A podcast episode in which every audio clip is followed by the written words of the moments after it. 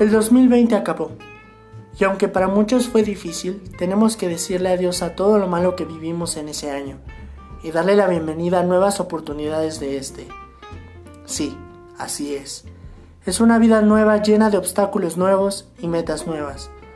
Tenemos que tener una mente positiva y cumplir nuestros propósitos de año nuevo.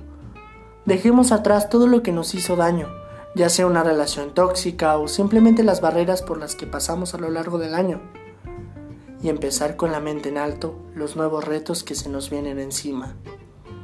Digamos todos juntos, dejo atrás el pasado, perdono a todo el que me hizo muy mal en este año, destruyo todas las barreras que me invaden e inicio una nueva vida llena de nuevas experiencias y sé que habrán grandes cosas.